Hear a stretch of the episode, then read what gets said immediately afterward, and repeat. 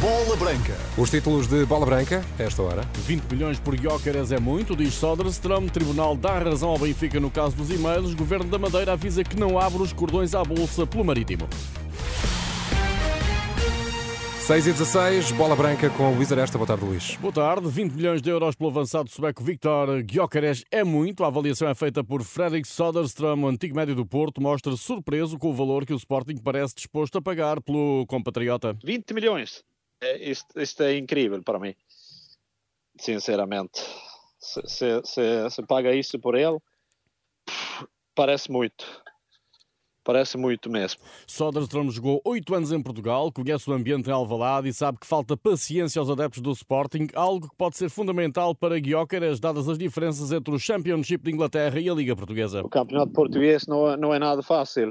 Eh, o Liga Portuguesa é, é melhor que, que o Championship em Inglaterra. Se ele vai para um grande clube como o Sporting, é, é difícil, é sempre difícil, porque a paciência não é o mesmo no Sporting como, como o clube dele não sei, o, o tempo vai, vai, vai mostrar se, se, se, a aposta está certa ou não. As reservas de Soderstrom para com o compatriota Vitor Gyökeres não impedem que este reconheça a grande época que ele fez no Coventry com 22 golos em 50 jogos. Jogador muito exclusivo, é forte, também é rápido e, e mar, marca gols. E esta última temporada dele foi incrível, sinceramente.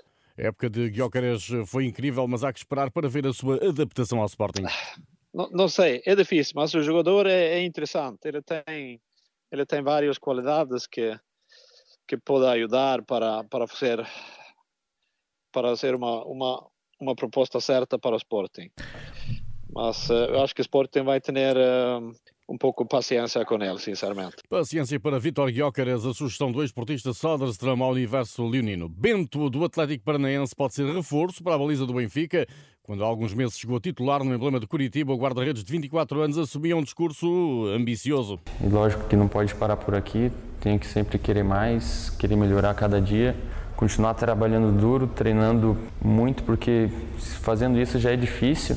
Eu acho que se a gente não se dedicar, as coisas podem acontecer errado, mas eu assumo essa responsabilidade com muita competência e muito desejo de de assumir ela com uma responsabilidade minha. Bento fez toda a formação do Atlético Paranaense. O jogador revela que foi parar à baliza como que por acaso num torneio de bairro em Curitiba, ainda antes de ser observado pelo atual clube aos 9 anos de idade. E antes disso nem era goleiro, né? Não. Jogava na linha, né? Tentava. Mas teve um torneiozinho de uma outra escolinha que eu jogava lá no meu bairro aqui em Curitiba. A gente foi nesse torneio e nosso goleiro acabou faltando. E eu fui escolhido assim, no gol, né? Me prontifiquei o treinador falou: ah, beleza, então vai lá, Bento.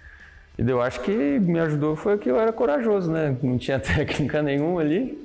Era mais, um pouco mais alto, assim, já da minha turma. Um pouquinho mais forte. E daí, com coragem, eu acho que isso me ajudou a ser, ser o goleiro que eu sou hoje. Mas aí depois disso, fiz o teste no Atlético desde então, com 9, 10 anos. E até agora estou aqui. Bento, 7 milhões de euros, possível concorrente para Odisseias Vlaco Dimas. No processo dos e-mails do Benfica, o Tribunal condenou Francisco J. Marques a um ano e 10 meses de prisão, com pena suspensa.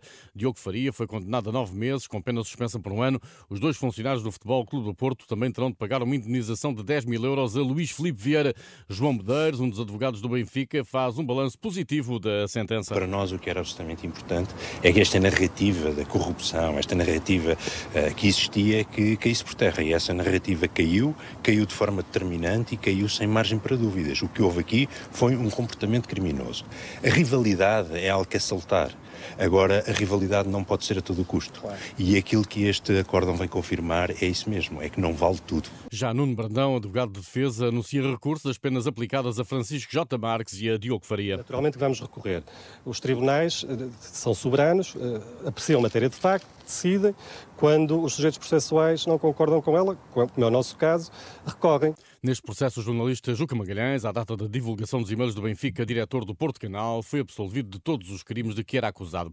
A Liga de Clubes aguarda desenvolvimentos das investigações ao presidente da Assembleia Geral, Mário Costa. Para além da casa do dirigente da Liga, as buscas dos serviços estrangeiros e fronteiras incidem sobre uma academia de futebol em Ribadave. Em comunicado, a Liga de Clubes diz estar a acompanhar a evolução das diligências, aguardando por mais dados para uma avaliação mais concreta da situação. Lembra também o princípio da presunção de inocência, sublinhando, porém, que defenderá de forma intransigente intransigente os princípios da ética e transparência da instituição. Não será o Governo Regional da Madeira a aumentar o financiamento ao Marítimo para que o clube regresse à Primeira Liga no dia seguinte à descida do Marítimo à Liga 2, ao fim de 38 anos. Miguel Albuquerque faz um apelo à reflexão e sublinha que o Governo Regional não pode, à luz da ética e da lei, colocar mais dinheiro no futebol profissional. Como vocês sabem, o Governo não tem condições, nem politicamente é aceitável meter mais dinheiro no futebol profissional do que aquilo que está estabelecido na lei. Eu acho é que é preciso refletir como é que um clube de futebol profissional, para se manter na primeira divisão, deve ser financiado e qual o quadro de funcionamento e de financiamento desses clubes.